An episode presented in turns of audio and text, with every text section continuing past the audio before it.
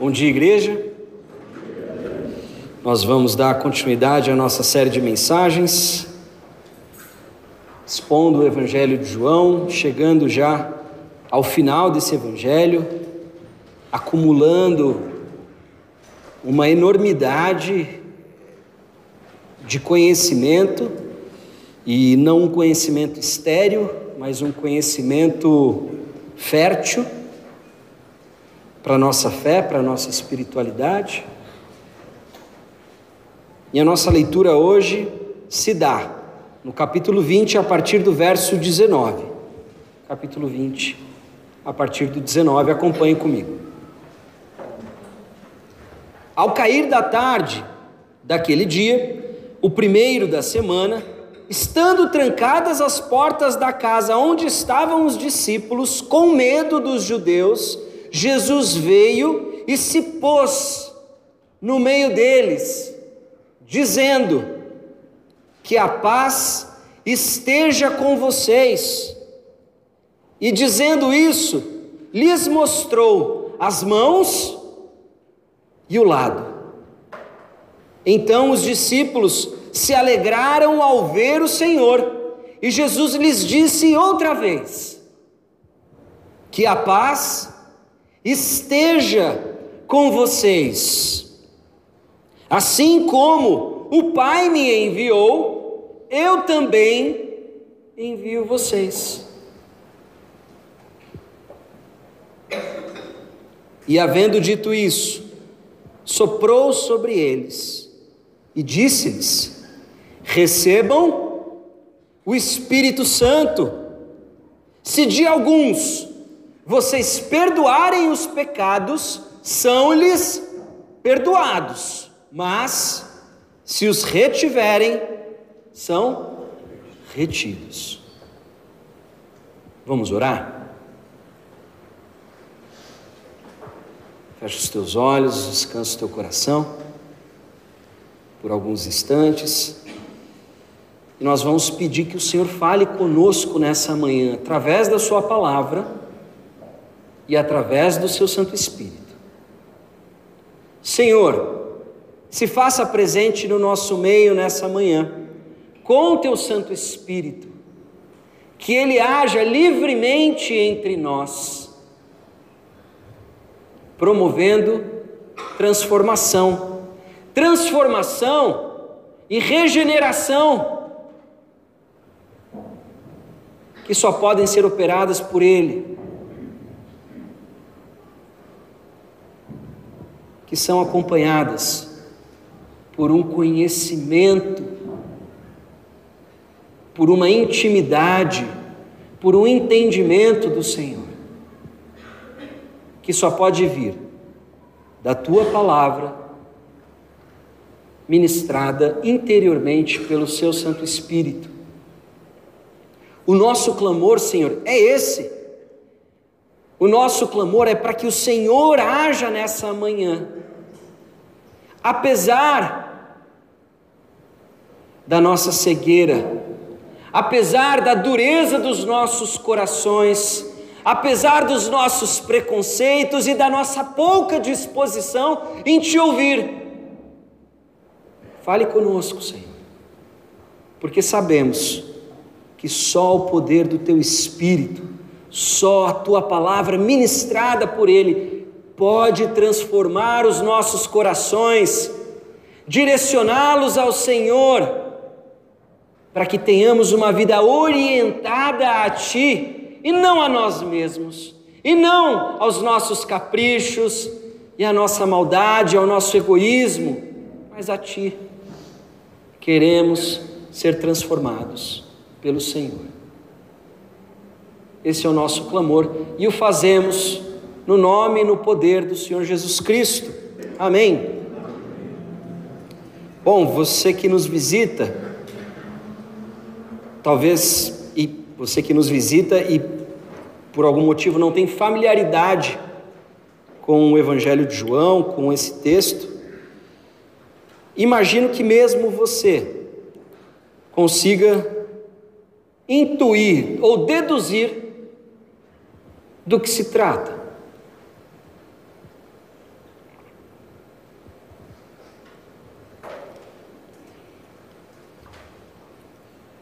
A cena que o evangelista está descrevendo fala por si só. Jesus aparece de forma misteriosa mostrando suas mãos e o seu lado. Isso só pode ter um significado. Estamos falando do Cristo ressurreto. Nós acompanhamos ao longo de toda essa série de mensagens o evangelista, que nós cremos ser João, o discípulo amado, ele descrevendo, ele narrando, ele registrando a história do ministério público de Jesus. E, mais do que isso, não é um registro aleatório, não é uma narrativa sem comprometimento com um propósito. Aliás, domingo que vem vamos até ler esse propósito muito claro da sua escrita. Ele vai narrando, acentuando, destacando os episódios, os sinais, as palavras, os ditos de Jesus que apontavam para este grande momento. Momento onde Jesus foi exaltado e coroado. Talvez você estranhe essa, essa minha escolha de termos, porque talvez você não se recorde de um momento onde Jesus foi exaltado e coroado. Pois é, aqui está o diferencial da perspectiva do Novo Testamento, especialmente a joanina com relação à cruz. A cruz não é a derrota de Jesus. A cruz é o momento onde apenas aqueles que receberam o Espírito Santo, que nasceram novamente, onde apenas estes, pelo dom da fé, que não é nosso, não vem de nós, para que ninguém se glorie, apenas pelo dom da fé, apenas por estes olhos abertos, libertos das trevas, da escuridão, só com este olhar espiritual, só com essa compreensão espiritual, podemos olhar para o evento da cruz, que por um lado, sim, uma das cenas mais hediondas, desculpa, a cena mais hedionda da história humana, onde o pecado humano encontra o seu ápice, só aqueles capacitados pelo Espírito, regenerados pelo Espírito, podem olhar para essa cena e não enxergar a derrota, a vergonha. Mas sim, o Rei do universo sendo exaltado e coroado, e mais,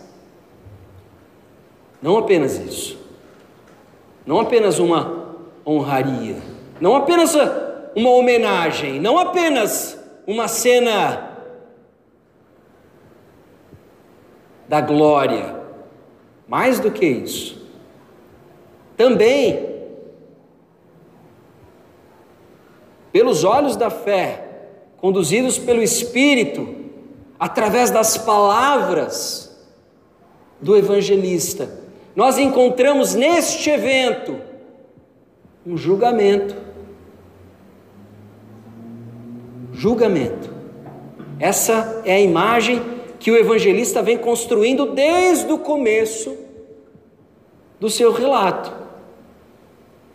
Jesus veio para este momento, o julgamento, onde a morte, o pecado, aquele que tem o poder sobre a morte e o pecado,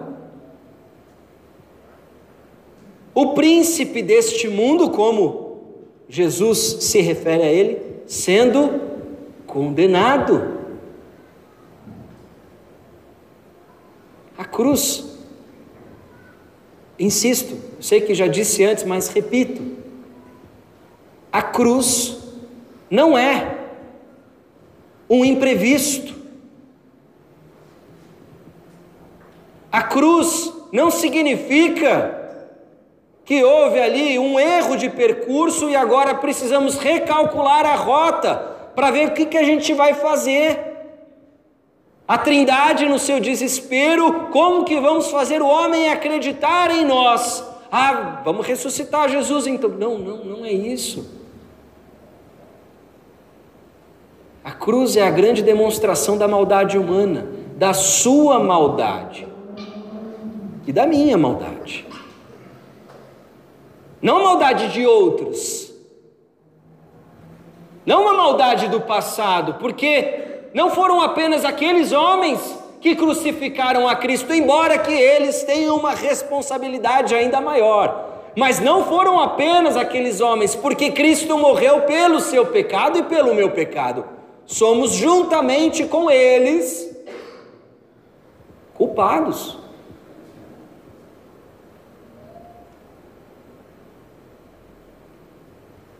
Mas, para o escândalo daqueles que não conseguem perceber isso, Jesus não estava apenas morrendo, ele estava derrotando a morte no seu próprio território, para que eu e você não vivêssemos hoje uma vida pautada pelo desespero, uma vida pautada pela ansiedade, uma vida pautada por preocupações que buscam, em última instância, atribuir a si mesmos, atribuir às suas caminhadas, atribuir às suas ações sentido último. Ou seja, pessoas que querem dar sentido à própria vida e, obviamente, jamais conseguirão. Você ainda não descobriu isso? Você não consegue dar sentido à sua própria vida, não importa qual é o ídolo do momento? Se é um relacionamento, se é um emprego novo, se é dinheiro. Não tem, não tem como, nada disso, nada disso. Vai dar conta de dar descanso e repouso ao teu coração. Essa é a afirmação das Escrituras de forma geral. E aqui nós encontramos o ponto alto, o clímax da revelação de Deus para o ser humano. O Cristo crucificado, que não permanece morto. Pois esse era o plano desde sempre. Essa é a vontade, esse é o desígnio do conselho da Santíssima Trindade, onde eles entenderam antes da fundação do mundo que para que o ser humano, criado à imagem e semelhança de Deus, pudesse gozar desta relação, sendo criatura, algo precisaria ser feito. Deus não foi pego de surpresa. Jesus não foi pego de surpresa.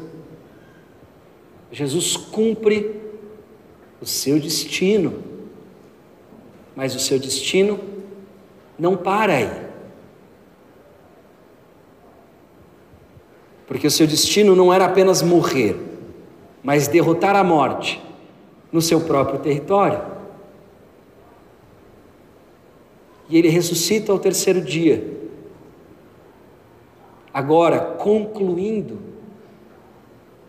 aquelas profecias, nós lemos aqui inúmeras vezes aquelas profecias que nós acabamos de celebrar agora na ceia com o cálice da nova. Desde o Antigo Testamento estavam falando os profetas de uma nova aliança, uma aliança definitiva, uma aliança permanente, perene, que não seria caducada. uma aliança que não poderia nem mesmo ser desfeita.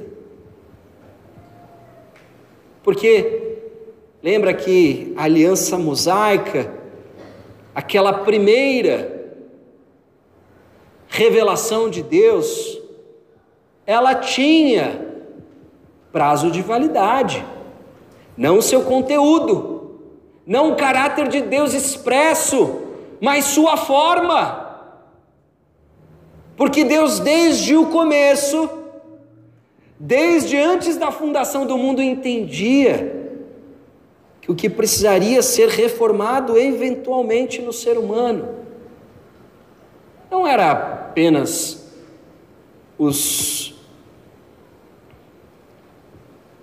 os cânones da lei daquele povo, não apenas as práticas sociais ou ritos religiosos, ou até mesmo políticas públicas. Deus sempre soube que a doença que afligiria o ser humano e que ainda nos aflige em alguma medida é uma doença que está no nosso coração. Já diria o próprio Deus, através da boca do profeta Jeremias, que o nosso coração é enganoso, é doente. Nós achamos que somos bons, mas nós não somos. Nós achamos que somos pessoas virtuosas, mas não somos, porque nós achamos que somos isso, tendo como referencial aquilo que nós mesmos elegemos como bom e certo. E como poderíamos nós dizer o que é bom e o que é certo? A não ser se tivéssemos comido do fruto do conhecimento do bem e do mal. Não somos estes que podem dizer o que é o bem e o que é o mal. Pois não criamos nada, não somos os criadores da vida, nem sequer temos o poder de mantê-la. Nem sequer temos o poder de mantê-la.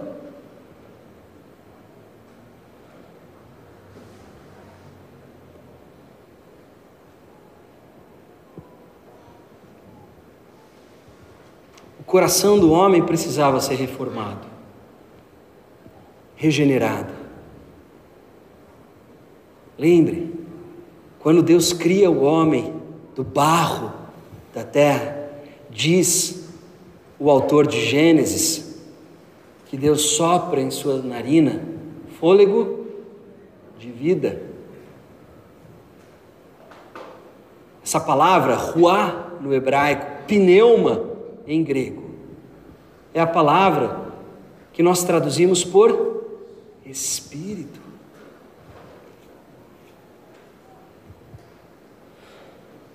Em Cristo, nós não temos apenas um sábio, um profeta.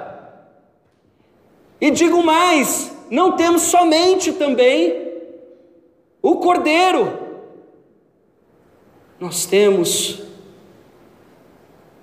uma amplitude maior de ofícios do Senhor Jesus. Nós estamos acostumados, eu sei que você sabe teoricamente que Jesus é Deus, mas deixa eu te dizer, isso é contrário à tua natureza. Você aceita essa informação, mas você, na maioria das vezes, se relaciona com um profeta, alguém que disse coisas sábias, alguém muito bacana, muito legal, que merece ser ouvido. E quem sabe tem até poderes sobrenaturais para intervir na tua vida e te ajudar quando você precisa.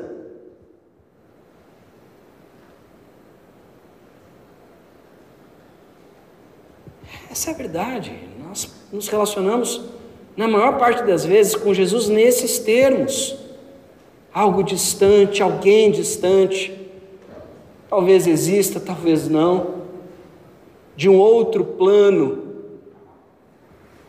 Que quem sabe não custa tentar, talvez possa me ajudar. Agora, no meu momento de crise, no meu desespero. Mas nós, através das Sagradas Escrituras, nós não somos permitidos, não podemos nos dar ao luxo de ficarmos com este Jesus pequeno, com este Jesus demasiadamente humano. Não podemos, não somos permitidos pela palavra, pelo contrário, somos repreendidos e censurados quando pensamos em Jesus nos mesmos termos que os seus discípulos.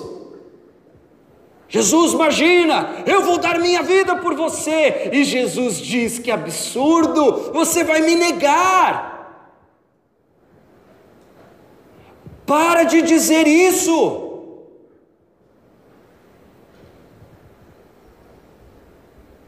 Você não é aquele que está destinado a dar a vida. Eu estou destinado a dar a vida. Este é meu papel e não o seu.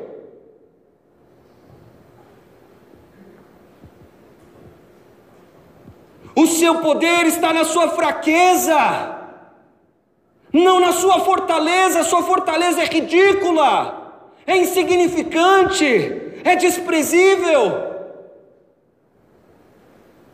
Você não tem nada a oferecer, é por isso que eu estou aqui. Porque você não tem nada para oferecer. Eu vim selar a nova aliança. Eu vim brindar com o meu sangue. Este novo acordo, este novo pacto, que é novo em termos cronológicos, mas não em termos de providência divina, porque isso já havia sido providenciado desde antes da fundação do mundo. Para que o seu coração seja regenerado, para que aquilo que há de mais profundo em você, aquilo que te move, porque você não é movido pelo seu intelecto, você apreende as coisas, você explica a vida, as suas decisões com o seu intelecto mas você é movido pelo seu coração. Você é movido pelos teus amores, pelos teus afetos e pelas tuas paixões. E esse é um território que, mesmo as boas dicas, os bons conselhos não conseguem chegar. As boas lições, os exemplos maravilhosos, olha o que aquela pessoa fez, lá no fim do mundo e, sabe, é, fez por, pelas crianças carentes, olha o que o outro fez, olha que ação bonita, mas isso não te transforma. Porque isso não tem a linguagem dessa tua dimensão mais profunda, que o texto sagrado chama de coração. Por isso, desde lá de trás já havia sido determinado e registrado, porque foi expresso pelos profetas, de que deveria haver uma nova aliança. E essa nova aliança consistia em Deus derramar o seu espírito sobre o seu povo, todo o seu povo, todos aqueles que são seus. para que agora a lei de Deus, que era algo externo, escrito em tábuas de pedra, fosse escrita, gravada no nosso íntimo.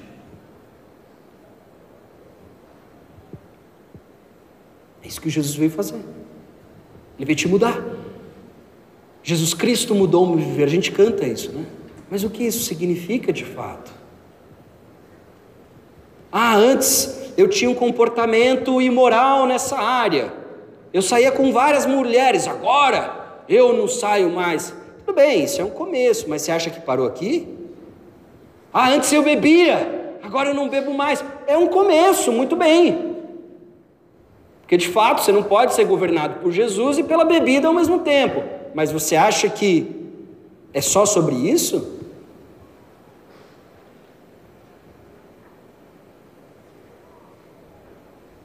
Ah, antes eu era muito apegado ao dinheiro, agora eu sou menos apegado ao dinheiro.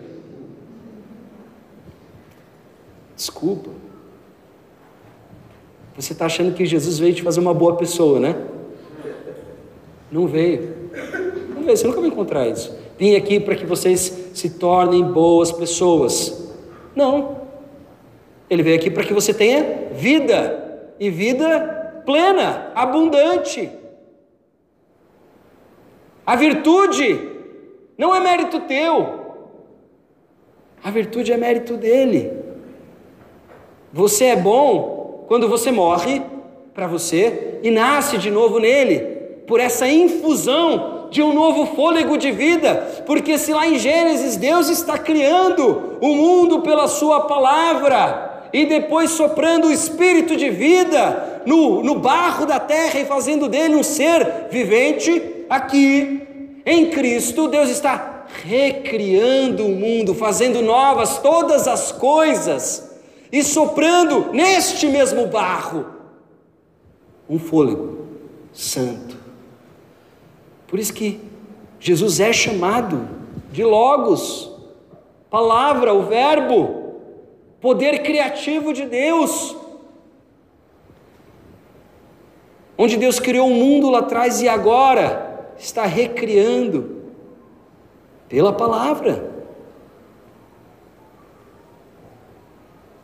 dando vida, mas uma nova vida.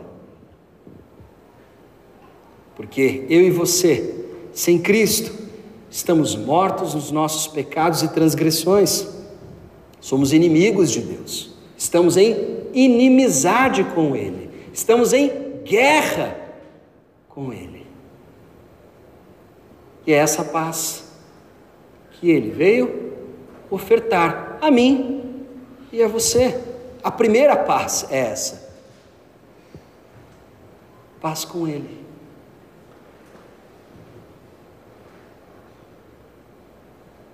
Ao cair da tarde daquele dia, o primeiro dia da semana, que dia é esse? Domingo. Se você não sabia o porquê a igreja cristã se reúne no domingo e não mais no sábado, como era o costume do povo de Israel e dos judeus, está aqui a resposta, porque o primeiro dia da semana é o dia da ressurreição. Então, no primeiro dia, agora olha que interessante, essa, vamos lembrar, nós lemos a Bíblia prestando atenção nas palavras. As palavras aqui não são desperdiçadas. Elas estão aqui por um motivo. E nós devemos perguntar o motivo do autor ter escolhido descrever isso dessa maneira. Ele começa dizendo que os discípulos estavam num ambiente, num cômodo fechado, com as portas trancadas. As portas trancadas têm uma dupla função nessa narrativa: mostrar que eles estavam com medo e, ao mesmo tempo, mostrar a natureza misteriosa do surgimento de Jesus no seu meio. Então, olha aqui o que o texto diz: estando trancadas as portas da casa onde estavam os discípulos, com medo dos judeus, Jesus veio e se pôs no meio deles, dizendo que a paz esteja com vocês. Onde que a gente leu isso recentemente no Evangelho de João? dizia algo do tipo: Eu lhes dou a minha paz, mas não a dou como o mundo a dá. Eu tenho uma paz para dar para vocês, mas ela não é da mesma natureza. Precisamos aqui adequar o nosso dicionário. Nós usamos as mesmas palavras que o mundo, mas não os mesmos significados. E a paz que Jesus oferece não é o que nós entendemos por paz. Ele oferece uma paz de uma outra natureza, que, obviamente, tem sim muito a ver com esta reconciliação que é feita, porque sem o sacrifício dele, sem o sacrifício dele, sem a cruz, sem a ressurreição, não há paz entre nós e Deus. Vamos lembrar que Deus ele é amor, mas ele é justiça. E o pecado clama por sangue. O salário do pecado é a morte. E como poderia Deus permitir, no seu âmbito de relacionamento santo, um ser que ainda está manchado pelo pecado? Porque se nós fôssemos receber o merecido veredito e, consequentemente, punição, vamos ser aniquilados. A possibilidade da restauração desse relacionamento seria impossível. Mas alguém precisava pagar este preço. Alguém pecador? Não, porque ele simplesmente estaria recebendo o que ele merece. Alguém que não tinha pecados. Por isso que Jesus é chamado de Cordeiro, que tira o pecado do mundo. Fazendo menção à prática, ao ritual de sacrifícios que o povo de Israel praticava desde sempre, não como finalidade em si, mas apontando para aquilo que haveria de ser pleno e definitivo em Cristo.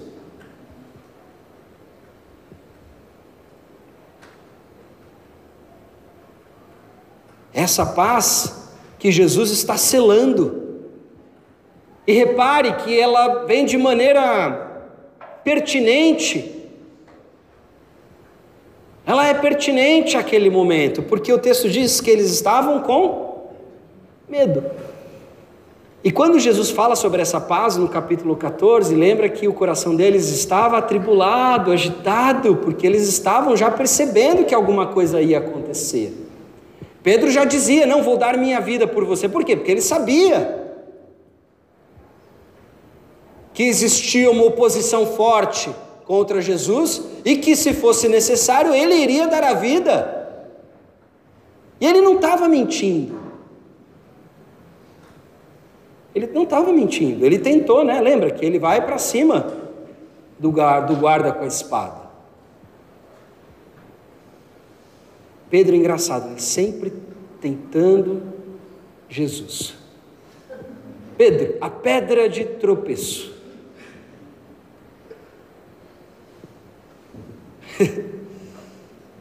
Parecido com a gente, né? A gente sempre querendo ser mais crente que Jesus mais espiritual que Jesus. Essa paz ele veio selar no nosso meio. Essa é uma paz que é o único remédio para este medo. Aliás, repare que a palavra medo, sua primeira aparição, sua primeira menção no texto sagrado é em Gênesis, no capítulo 3. Logo depois da queda, onde Deus vai procurar o, o primeiro casal no jardim, eles estão escondidos com vergonha e com medo. Medo é sintoma do pecado. Mas entenda o que eu estou dizendo. Medo não é, quer dizer que você fez um pecado hoje. Você sente medo porque você é um ser pecador. O medo existe no seu coração, não de forma legítima.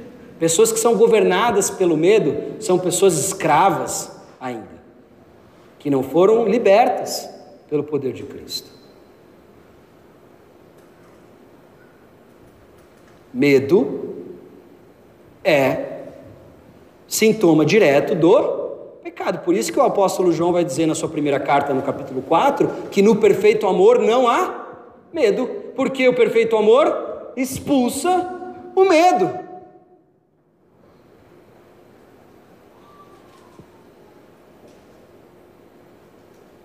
E ele surge no meio dos discípulos com as portas trancadas, anunciando paz. Diz Paulo em Efésios 2 que Jesus evangelizou paz. Não paz nesse sentido bobo, que a gente vê pessoas tentando se promover às custas de outros conflitos com discursos pacifistas. Até porque Jesus não diz que bem-aventurados são os pacifistas, mas os pacificadores. Não é a mesma coisa, tá? Pacificador é aquele que promove a paz, o pacifista é aquele que não se envolve em conflito. É diferente. É diferente, é bem diferente. Jesus vem e anuncia paz. E logo depois de dizer isso, ele mostra as suas mãos, as marcas da cruz, mostra o lado onde foi perfurado, e o, o nosso autor diz de cara que os discípulos então se alegraram. Nós precisamos ler o texto sagrado com a devida ênfase que ele dá. Problema é que essas palavras nós usamos elas de forma corriqueira no dia a dia, elas não têm para nós o peso que elas têm aqui. Paz aqui tem um peso completamente diferente daquele que damos. Alegria aqui tem um peso completamente diferente do que damos. A presença de Jesus naquele momento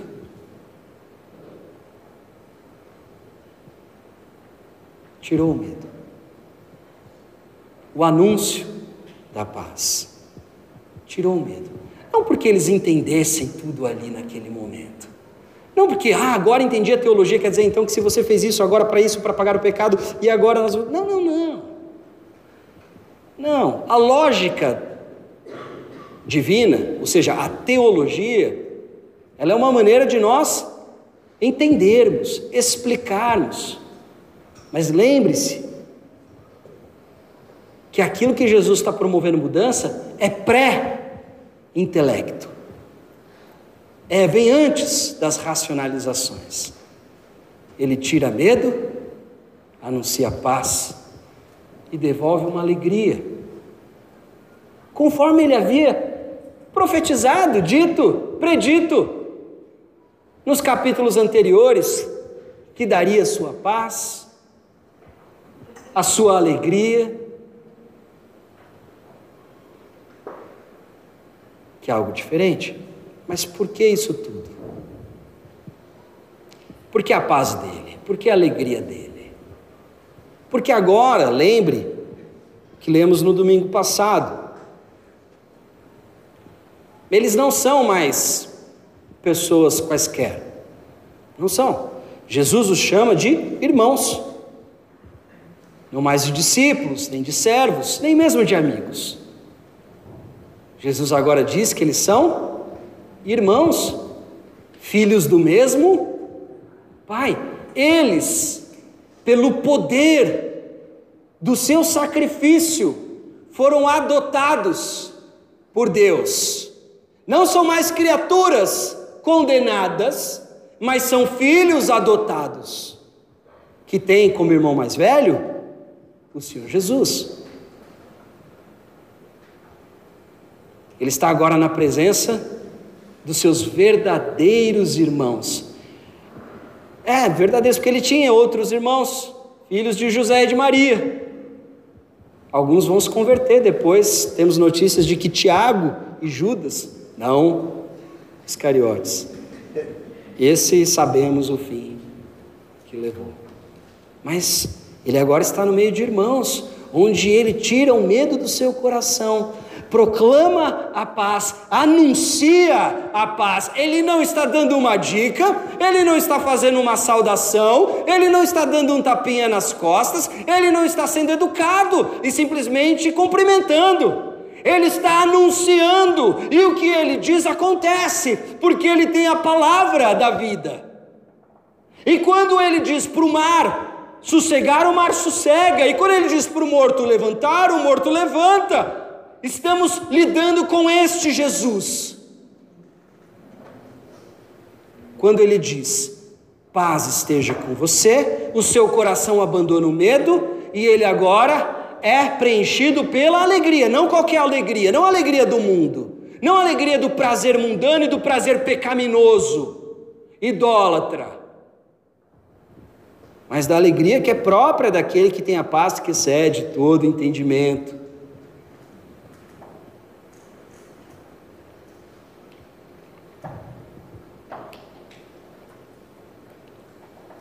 Bastante coisa até aqui, né?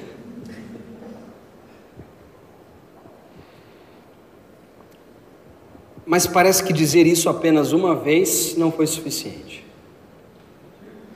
Ou se não foi suficiente, Jesus entendia que precisava dizer ainda mais uma vez. E ele diz: Que a paz esteja com vocês. Assim como?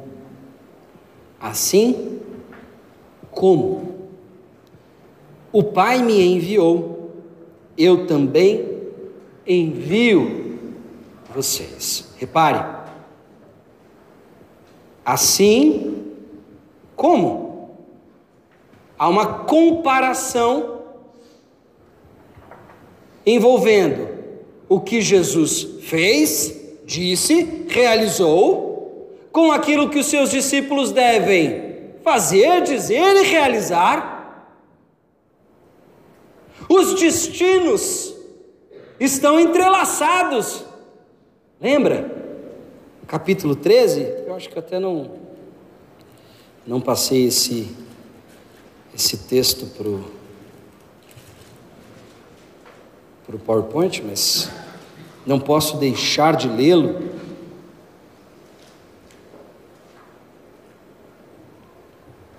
Jesus, depois de lavar os pés, pergunta aos seus discípulos: Vocês compreendem o que eu lhes fiz? Vocês me chamam de mestre e de senhor e fazem bem, porque eu sou. Senhor não é pronome de tratamento, tá bom? Que nem você chama seu avô por educação. Senhor na Bíblia significa soberano, rei. Ok?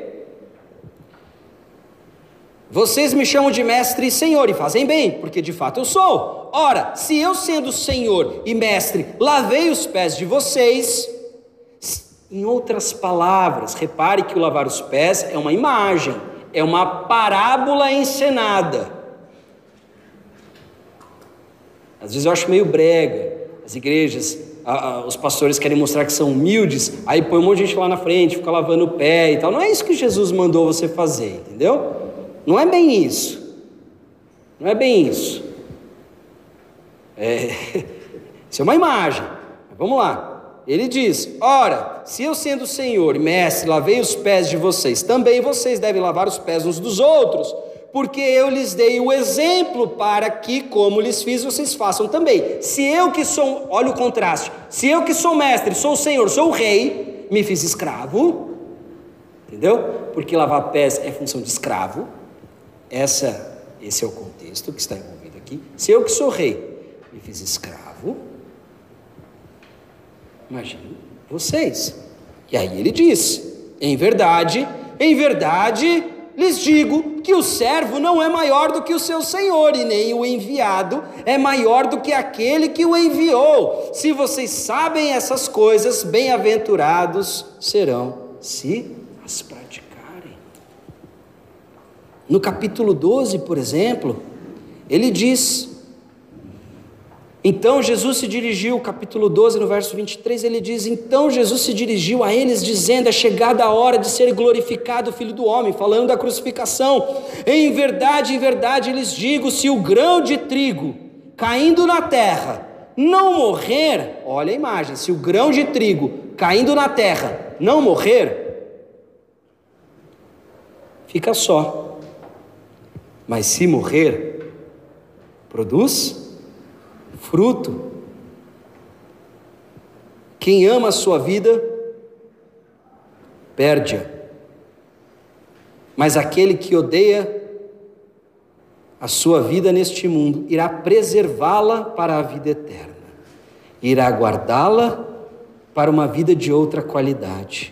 Se alguém me serve, siga-me, e onde eu estou, ali estará também o meu servo.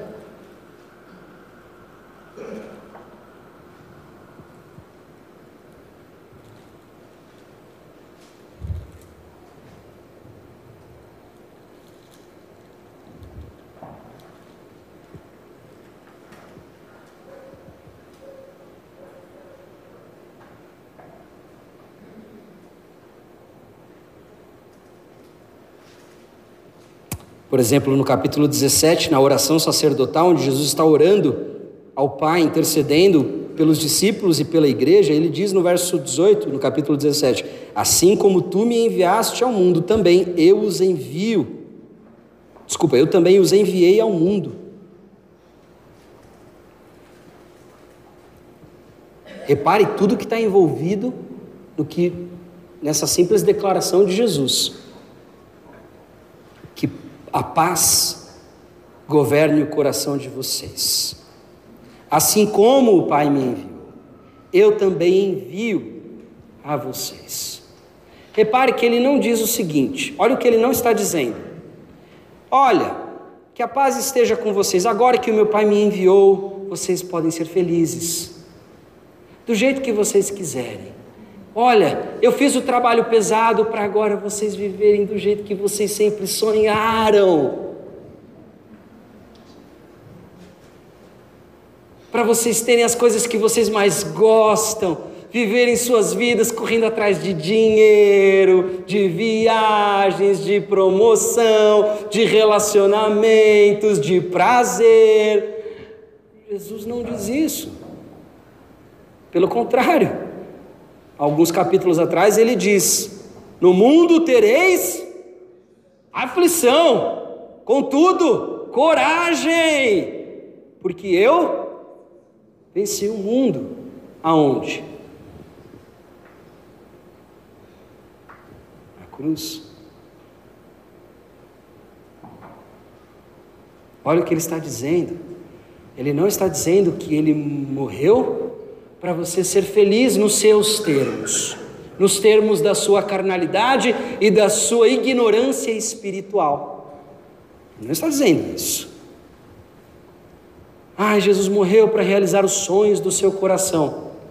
Se você está escutando isso em algum lugar, desligue o seu aplicativo ou fuja desse lugar. Porque isso não é a mensagem do Senhor Jesus, tá? Não, ele está dizendo: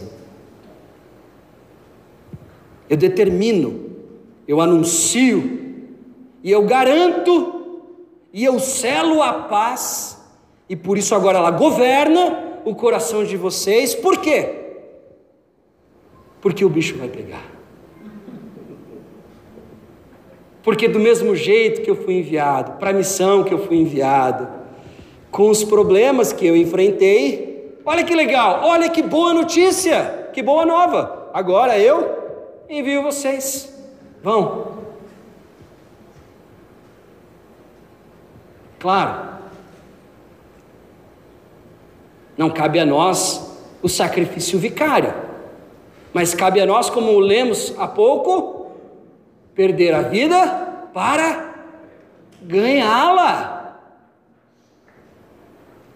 perder a vida para preservá-la e guardá-la na sua qualidade eterna, na sua qualidade plena, na qualidade que já pode ser gozada agora, mas que pertence à era que está por vir, que será inaugurada com a segunda vinda. Ou seja, já temos um adiantamento. Aliás, interessante porque parece que Paulo, lá em Efésios, chama o Espírito de um adiantamento, de, de uma, uma entrada, um sinal que é feito. É, talvez você lembre, ele chama o Espírito Santo de penhor da sua salvação. Olha o que vem logo em seguida, ele diz que a paz governe entre vocês, a minha paz, não a paz do mundo porque assim como o Pai me enviou, eu também os envio. Assim como o Pai me capacitou para esta missão, eu os capacito. E os capacito com o quê? Com a força que vocês dispõem? É óbvio que não. Com o amor que vocês dispõem? É óbvio que não, pelo amor de Deus. Quer fazer a minha missão com o seu amor? Você quer fazer a minha missão com a sua capacidade de amar, com a sua capacidade de entender, com a sua capacidade de sofrer? É óbvio que você vai dar no pé. Com a sua coragem? Ah, gente, não sejamos ingênuos. Nem você é e nem eu sou corajoso. No máximo, podemos ter demonstrações infantis, como as de Pedro. Não. Não. Mas repare que na criação, Deus sopra um fôlego de vida no pó da terra. Na recriação, na nova criação, Ele faz a mesma coisa. Ele sopra um fôlego de vida. Olha a imagem. Recebam o Espírito Santo. Havendo dito isso, né? Jesus soprou sobre eles. Olha a imagem. Olha a imagem que Jesus está resgatando. Olha o que o texto está nos dizendo. A gente interpreta a Bíblia com a própria Bíblia.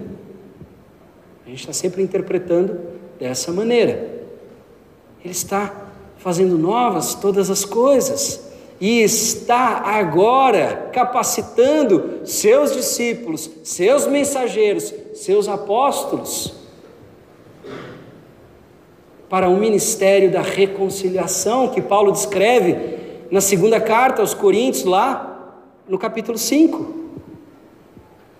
O ministério da reconciliação, o ministério da paz, de anunciar a paz de Deus com os homens. Mas isso só pode ser feito com o Espírito Santo. A nova criatura, aquele que nasceu de novo. Lembra a conversa de Jesus com Nicodemos? Só aquele que nasce da água do Espírito pode entrar no reino de Deus. É um novo nascimento que está acontecendo aqui. E é o que deveria acontecer e na verdade é o que de fato acontece quando nós nos convertemos. Nós nascemos de novo. O problema é que nós confundimos momentos de muita emoção dentro de uma igreja, regado a muita música boa e emocionante, com conversão. A conversão é um novo nascimento é uma nova disposição de vida. Por mais que você continue pecando e caindo, você agora não é escravo do pecado. E você se levanta, se arrepende, vai, continua em frente, orientado a uma nova vida. Nova vida, novo rumo, nova direção. João faz questão de mostrar a debilidade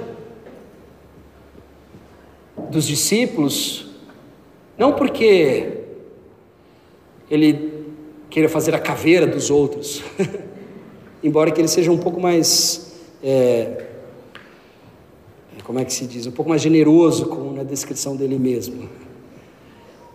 Ele não está querendo fazer a caveira dos outros. Ele está mostrando que sem o novo nascimento, esses homens pífios, covardes, trancados numa sala, com medo da liderança daquele povo, aqueles homens não poderiam mudar o mundo. Você tem noção do que a gente está falando? Já sabe qual é o nome dessa cidade? Já parou para pensar nisso? Ela recebe o nome do apóstolo Paulo. Você entende que o mundo mudou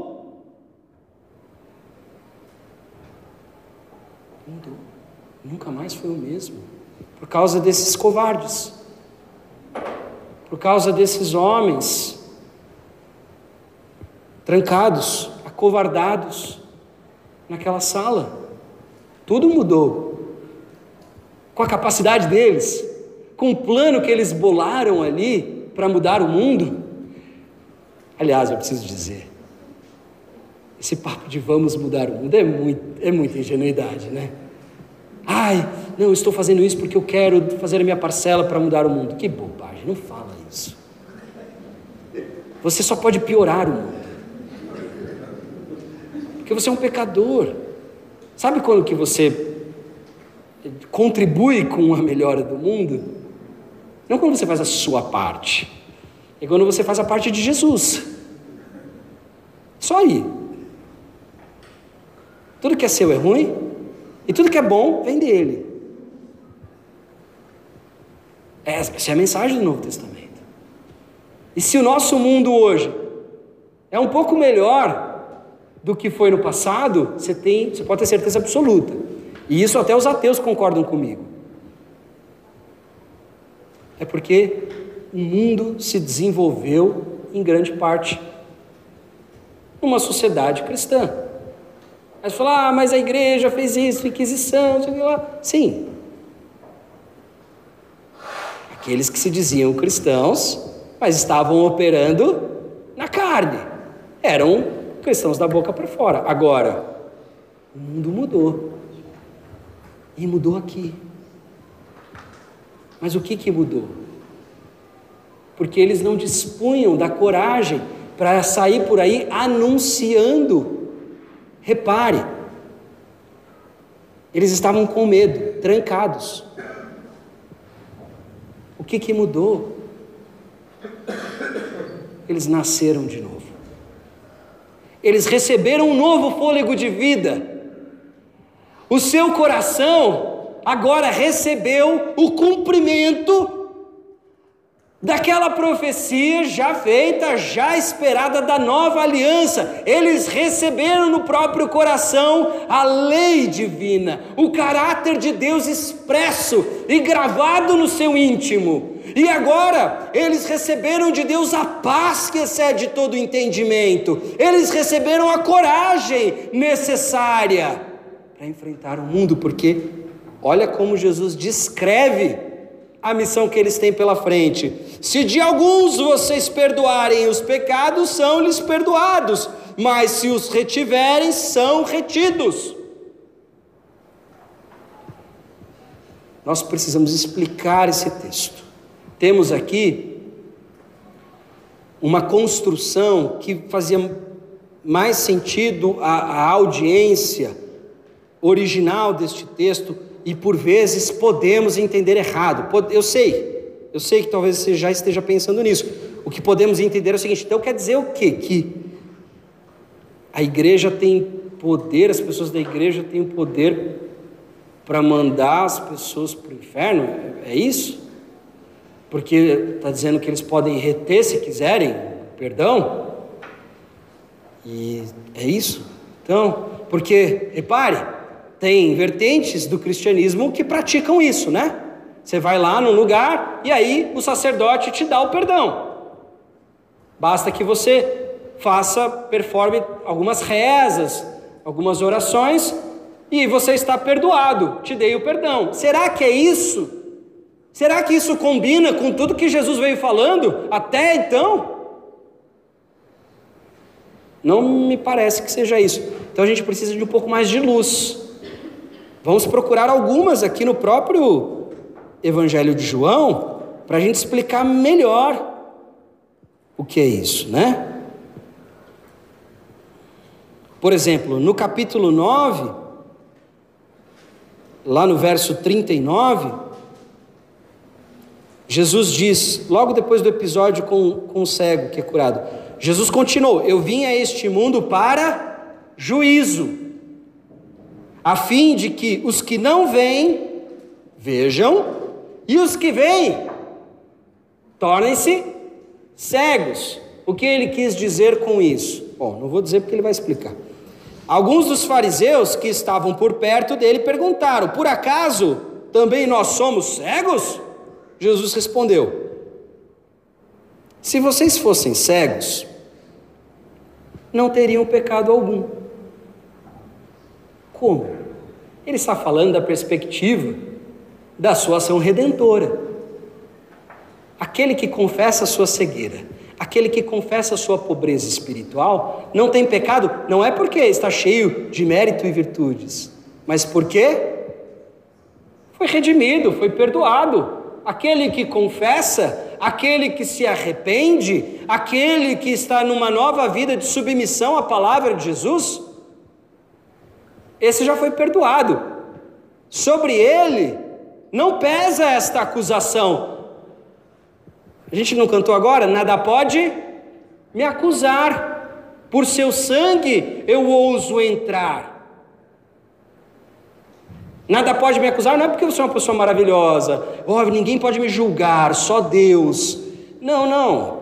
É, os teus pecados, eles ainda são visíveis. O que acontece é que no tribunal cósmico divino, aqueles que são cobertos pelo sangue de Jesus são julgados pelo sacrifício de Jesus. São por ele, olha o termo que a gente sempre escuta, mas não entende o que significa. São por ele justificados, são feitos justos. Pelo seu mérito? Não. Então, os cegos não carregam o peso da culpa, mas ele diz: porque agora dizem, nós vemos, o pecado de vocês permanece. Eles não recebem agora, então, por que vocês falaram isso? Vocês cometeram pecado. O pecado de vocês permanece. A condição de vocês continua a mesma. Pouco mais para frente, no capítulo 12, Jesus, ali no verso 47, vai dizer o seguinte: Se alguém ouvir as minhas palavras e não as guardar, eu não o julgo. Ou seja, eu não o condeno.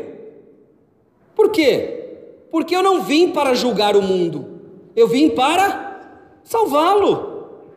Quem me rejeita e não recebe as minhas palavras, tem quem o julgue. A própria palavra que falei, essa o julgará no último dia. Para a gente começar a entender o que Jesus quis dizer com a missão dos discípulos, agora capacitados, movidos, insuflados pelo Santo Espírito, para começarmos a entender, precisamos entender que o homem já está condenado e a igreja não tem poder de atribuir condenação a ninguém. Agora, tem um texto curioso lá em Mateus 18, que os teólogos e, e, e comentadores desse texto acreditam que esses, essas duas expressões de Jesus, elas têm origem numa mesma ideia que está lá no capítulo 18, no verso 18.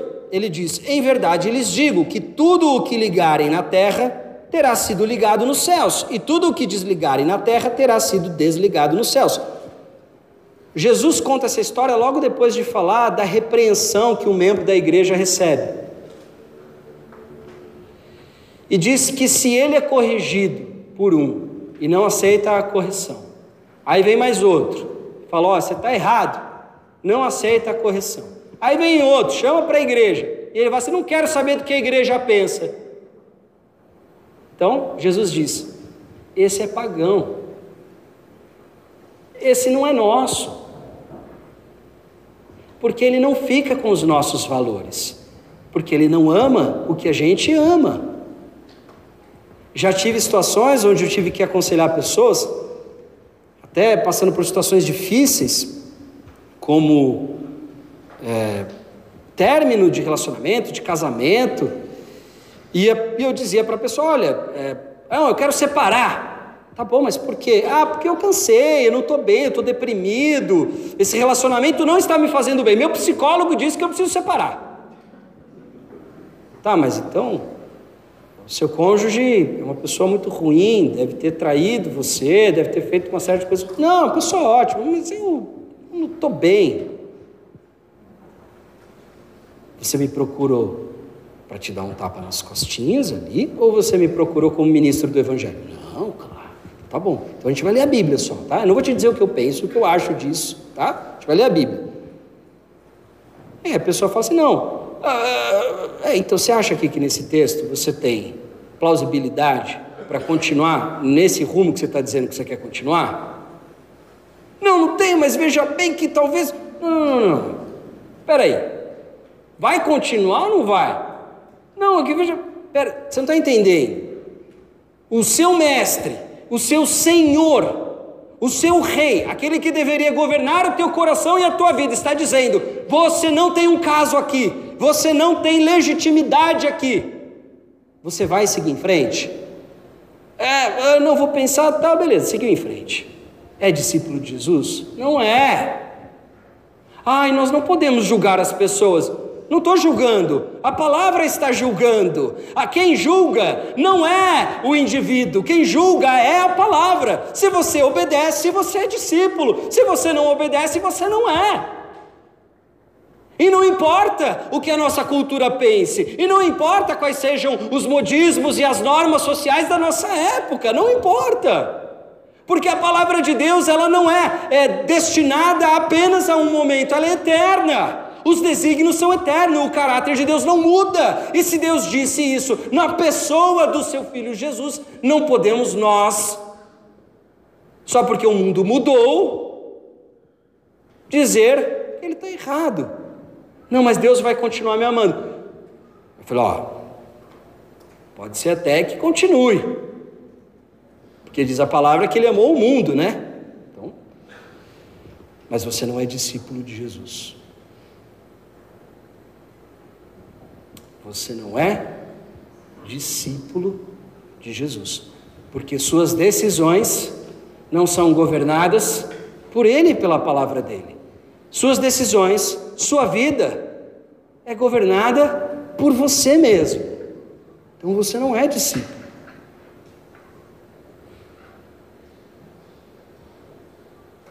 Nossa, é difícil isso. Para quem está lutando e querendo fazer isso com a própria força. Para quem morreu para si mesmo e recebeu nova vida no Santo Espírito dele, já largou tudo, já morreu para si, já desistiu, já assumiu que é um pobre de espírito, que está falido e quebrado espiritualmente e não tem nada a oferecer. Já assumiu que é um cansado e sobrecarregado e agora busca descanso e alívio para sua alma no Senhor Jesus, que é o descanso eterno para o nosso coração. Para este, ainda que hajam empecilhos na nossa carne, ainda que haja um conflito interior, mas para estes, ainda que haja alguma dificuldade em obedecer a Cristo, para estes que se submetem, o fazem em prazer. E parar com esse papo de falar, ah, não, é, a vida com Jesus é muito difícil mesmo, né? Porque senão a gente fica nesse. É, às vezes dá, às vezes não dá, é Jesus, é difícil, né? Mas Ele ama a gente mesmo assim. Para com essa teologia, essa teologia do jeitinho, essa teologia onde você não precisa mudar, essa teologia onde você não precisa crescer, onde você não precisa amadurecer onde você pode ficar a vida toda na imaturidade, conservando seus pecadinhos e fazendo tudo do jeito que você sempre fez. Para com isso. Você se converteu ou diz ter se convertido há quantos anos? E você é a mesma pessoa ainda? A mesma? Preso aos mesmos vícios? preso aos mesmos ídolos. A mesma. Claro, a, a, ninguém vai ser perfeito. Eu sei. A nossa carnalidade vai nos assaltar o tempo todo, mas não há maturidade, não há crescimento, não há desenvolvimento. Aliás, uma consequência óbvia da ideia de um novo nascimento. Por isso que Jesus não fala é, de uma transformação imediata, ele fala de um novo nascimento. Vai comparar o nosso desenvolvimento com o frutificar de uma planta, porque demanda tempo. Mas depois de 20, 30 anos, a mesma pessoa, nenhuma mudança. Ah, não, eu parei de com esse pecado aqui. Não, você não entendeu. Isso daqui é, é o mínimo, mas isso daqui uma pessoa que vai no AA consegue parar de fazer. Pessoa que frequenta o grupo de apoio, não, e eu não estou debochando, não é uma coisa, é uma grande conquista para a carne. Mas não é isso que Jesus está pedindo de você, muito mais, está pedindo que você morra. Você vai insistir até quando nisso? Em viver para você, viver a velha vida, ser você o Senhor. Ele está agora chamando, dizendo a você: Eu te envio, mas nos mesmos termos que o Pai me enviou.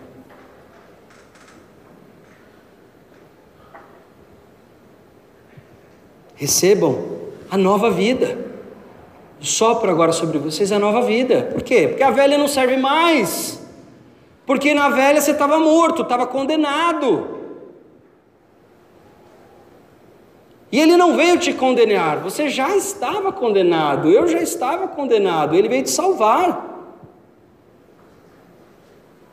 Mas não para você ser uma pessoa melhor, para você ser uma nova pessoa.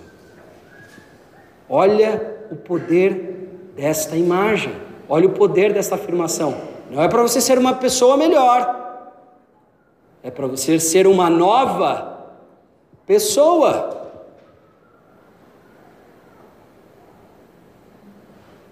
E ele diz: a missão agora da igreja é, em outras palavras, proclamar o perdão, e aqueles que se arrependerem serão perdoados, e aqueles que não serão, continuarão na mesma. Repare que essa é a missão da igreja. Lembra do texto que a gente leu recentemente? João 16, ali no verso 8, diz: Quando ele vier, ele quem? Espírito Santo. Esse texto está projetado.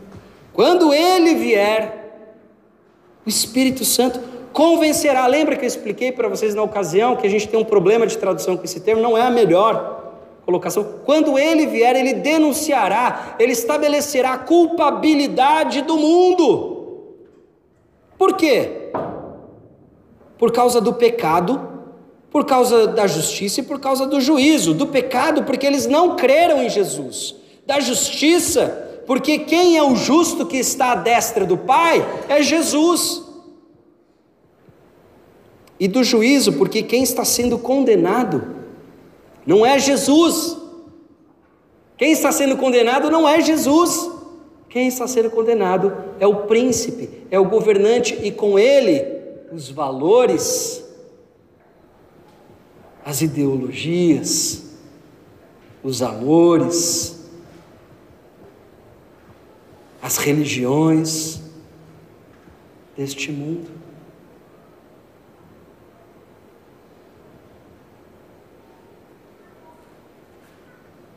Olha que interessante. A igreja nasce de novo para uma missão.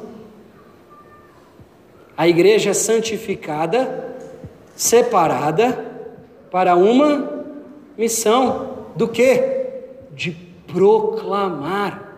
Porque quando ele diz quando o Espírito vier, ele não está falando de uma aparição fantasmagórica do Espírito Santo e anunciando de uma voz que vem do céu: olha, vocês são culpados. Não, ele está falando do Espírito vier à igreja. A igreja. Capacitada, movida, inspirada, preenchida pelo Santo Espírito de Deus, vai fazer o quê?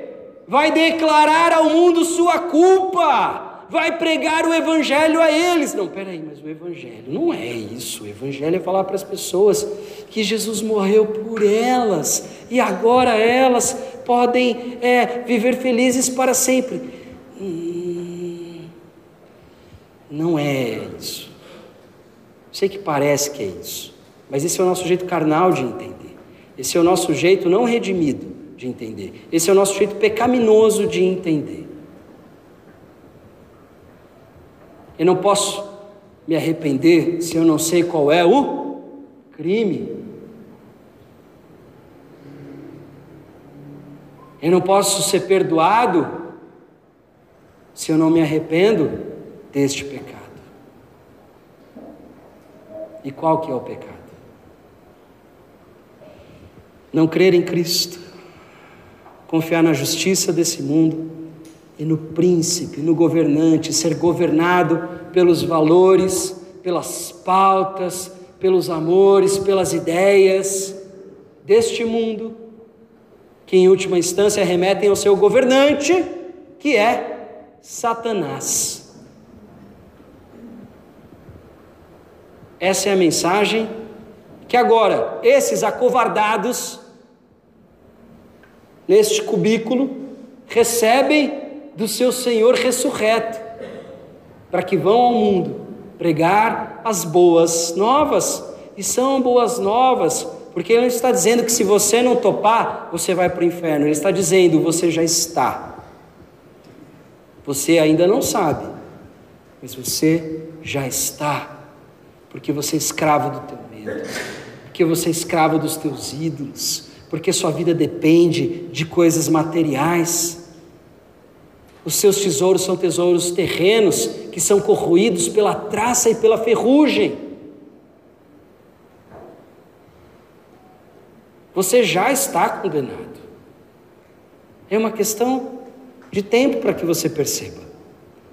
E para quem tem como referência a eternidade, as nossas vidas bem que parecem um suspiro. Você já está condenado. Mas a boa notícia é que existe em Cristo possibilidade de um novo nascimento. Porque sim, o que você fez e quem você é, repare, que você fez e quem você é, é imperdoável. Merece a pena capital, que é o pecado, que é a pena do pecado, que é a morte. Jesus, o Cordeiro sem mácula e inocente, toma o seu lugar. Não porque você é tão maravilhoso e tão especial nos teus termos, mas porque não tinha jeito. Nada. Olha a radicalidade dessa teologia da graça que a gente adora. Não é graça, não é sobre obras. E aí você pensa, Jesus, já, já estou salvo e por isso eu não preciso fazer mais nada. Não, não, não, acho que você não entendeu. E aí a gente tem um problema. Por que, que as pessoas gostam tanto dessa salvação pós-morte? Já parou para pensar nisso? A gente, por mais que eu diga para vocês todos os domingos, salvação é agora. Aí vocês vão conversar comigo, não, porque o dia que eu for salvo, eu já falei, a salvação é agora. Mas aí vai chegar outro dia, não, porque o dia da salvação, não, não, não, você não está entendendo, a salvação é agora. E por mais que eu fale, fale, fale, fale, fale, fale, não entra na sua cabeça. Por quê? Você já parou para pensar no porquê? Porque esse é o único elemento que você tem absoluta certeza de que você não controla. A única coisa, o único evento que você tem absoluta certeza de que vai acontecer, de que você não controla, é a morte. Por isso, para aí você precisa de uma salvação. Aí ali você precisa de uma salvação e ali você quer ser salvo pela graça.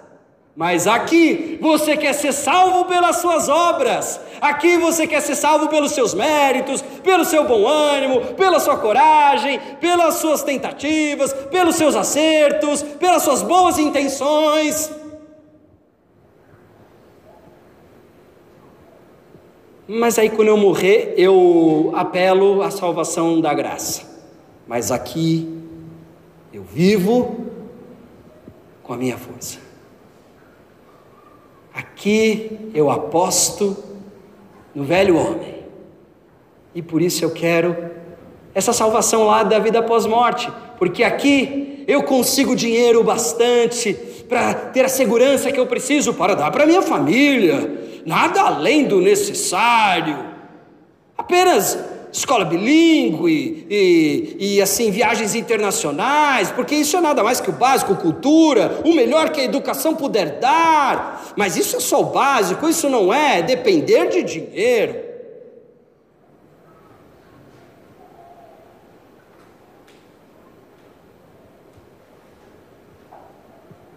Aqui você consegue, aqui você dá o seu jeito, mas lá quando ela vier, aí eu apelo para Jesus e eu aí eu topo a graça.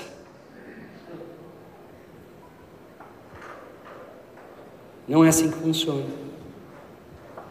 E o que Jesus está dizendo aqui é muito simples. Aqueles que são absorvidos pelo corpo de Cristo, aqueles que têm os seus pecados perdoados, não no arbítrio, não no arbítrio e na, e, e na, e, e, na arbitrariedade ou nos caprichos dos líderes religiosos. Não é isso que Jesus está dizendo, porque olha que o verbo é passivo. Se alguns de vocês perdoarem os pecados, são-lhes, são-lhes perdoados. Por quem? Por Deus, porque você não temos poder de perdoar os pecados nos termos da redenção, da, da regeneração. O que Jesus está dizendo é o seguinte, de maneira muito simples, João vai destrinchar um pouco isso melhor na sua primeira carta, é o seguinte: crente é absorvido pelo corpo de Cristo. Crente pertence ao corpo. Quem não pertence ao corpo, quem é desligado do corpo, lembra? Aquilo que vocês ligarem, aquilo que desligarem. Quem não está ligado ao corpo, não está ligado a Cristo. Sim, porque na sua imensa sabedoria e misteriosa, Ele decidiu vincular os nossos destinos e por mais incômodo e estranho que isso possa lhe parecer, é determinação dele. E aquele que não está com o selo do perdão, que é dado pela inclusão no corpo, não está com Cristo. Estou falando de você ser membro lá no papel. Estou falando de você, junto com outros irmãos, renascerem com este sopro. que acontece?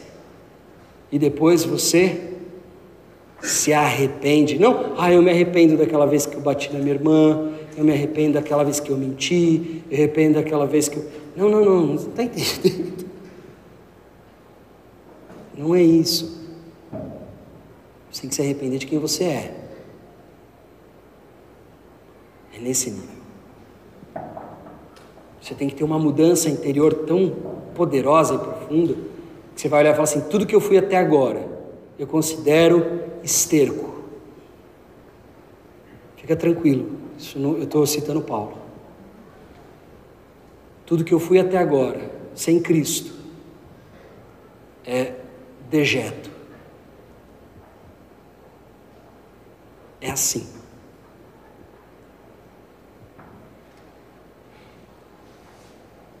E as pregações, elas denunciam a tua pecaminosidade, mas não tem como objetivo fazer você sentir culpado e mal com você mesmo, porque isso ainda é o teu ego.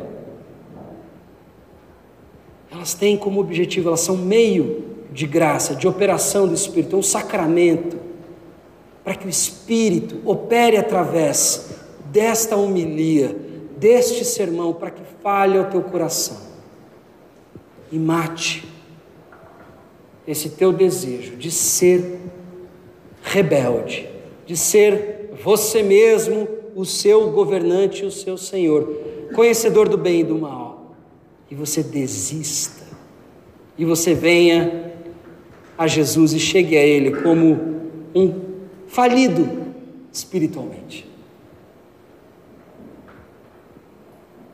E como alguém que está cansado e sobrecarregado como alguém que fala: Eu não sei, eu não sei viver, eu não sei amar, eu não sei ser bom esposo, eu não sei ser boa esposa, eu não sei ser bom pai, eu não sei ser boa mãe, eu não sei ser bom irmão, eu não sei ser boa ovelha, eu não sei nada disso. Mas eu sei quem o Senhor é.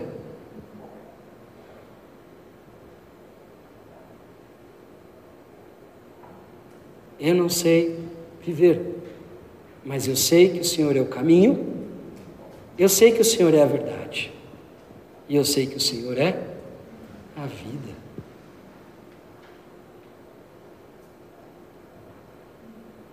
A igreja deve proclamar o Evangelho, anunciá-lo com as suas práticas, com os seus cultos públicos, com os seus testemunhos pessoais sempre apontando a culpabilidade do mundo, sem medo de ser rejeitado pelo mundo. Sem medo de ser rejeitado pelo mundo. Porque sabemos que o mundo jaz do maligno e não pode nos salvar. Nele estamos condenados. Mas em Cristo temos vida e vida plena. Mesmo que por causa dele venhamos a perder esta vida, garante-nos ele que nós a encontraremos. Eu sei, é escândalo e é loucura, como diz o apóstolo Paulo na primeira carta à igreja de Corinto. O Evangelho é escândalo e é loucura, por isso que é o poder de Deus, porque não faz sentido para o homem caído, não faz sentido para aqueles que têm o seu coração nas coisas terrenas, fincados neste mundo. Faz sentido para aqueles que têm o coração orientado para a eternidade. Para aqueles que buscam um consolo e uma salvação eterna. E para aqueles que querem viver anunciando as boas novas do seu Senhor, que não tinha obrigação com você nem comigo. A extravagância do amor de Jesus está só por conta dele. Repare, não é que nem você dá a vida pelo seu filho. Não é a mesma coisa. Repare que a imagem que o texto usa é uma imagem muito mais grave. É dar a vida pelo seu inimigo. E se você quiser levar um pouquinho à frente isso, não só dar a vida em favor do inimigo, mas dar a vida em favor do inimigo, sendo morto por ele, pelo próprio inimigo, e enquanto é perfurado, torturado, não profere maldições, mas os perdoa, porque eles não sabem em absoluto o que estão fazendo. E com quem estão fazendo.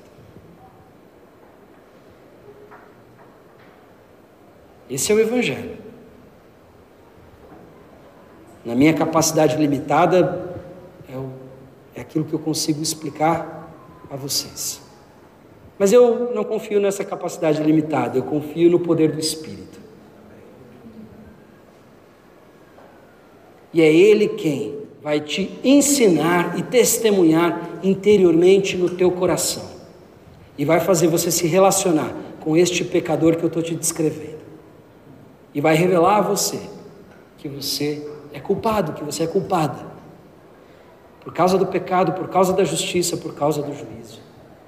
E culpado pela morte do seu Senhor e Salvador.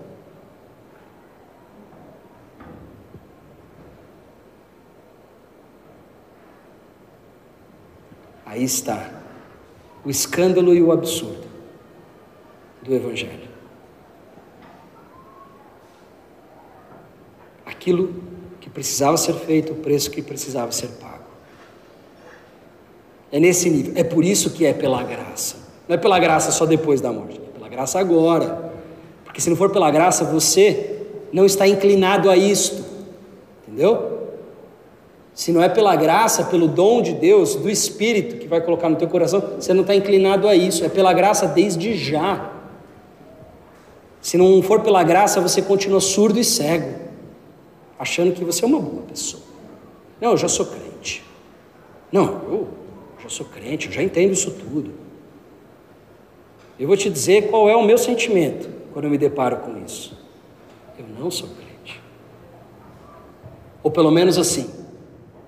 Eu só sou crente porque eu dependo absolutamente disso.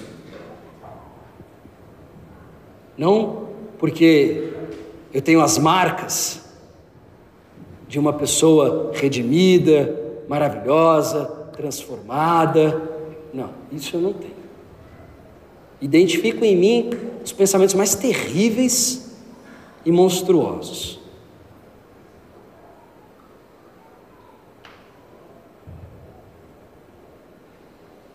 Só podemos confiar na graça. Só. Só. Só. A minha oração é que o Espírito Santo toque o teu coração nessa manhã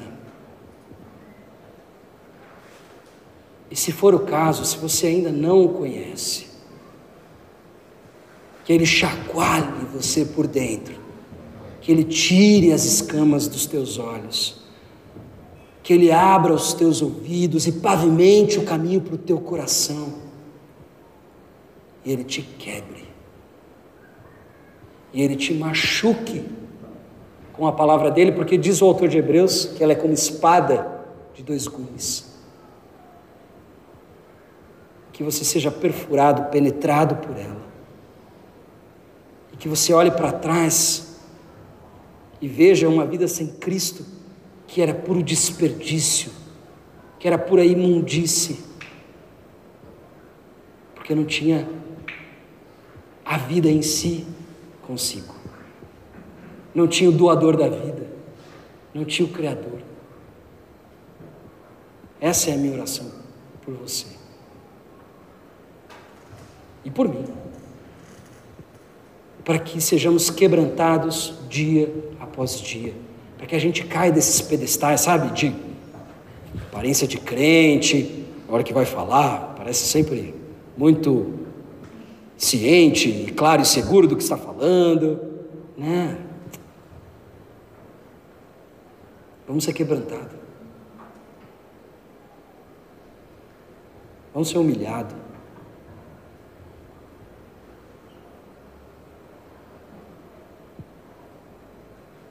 Sem pretensões. Porque se não tem nada que possa ser feito para ser salvo, por que eu estou perdendo tempo fingindo aqui que eu sou um? Se eu sou, é só pela graça dele. Eu não preciso fingir. Eu só preciso desfrutar. Eu não venho no culto porque eu preciso mostrar para as pessoas que eu sou crente, porque se eu parar de vir no culto, as pessoas vão achar que eu desviei. E não preciso me envolver em todos os ministérios para as pessoas acharem que eu sou um crente muito legal e que serve bastante. Não. Não tem nada que você possa fazer para merecer isso. Porque em vez disso você simplesmente não vem porque você tem prazer em ouvir a palavra de Deus. E não importa que o pregador demore. Porque você tem prazer na palavra, você está sendo alimentado. E eu te garanto, te garanto. O alimento da palavra é o que você precisa, porque nem só de pão você vive, mas você vive principalmente da palavra dele. Você tem prazer no Senhor? Você tem prazer na palavra dele? Você tem prazer em louvá-lo? Em cantar a ele, em entoar a ele, com vontade, porque você está ciente da gravidade do que foi feito em seu favor.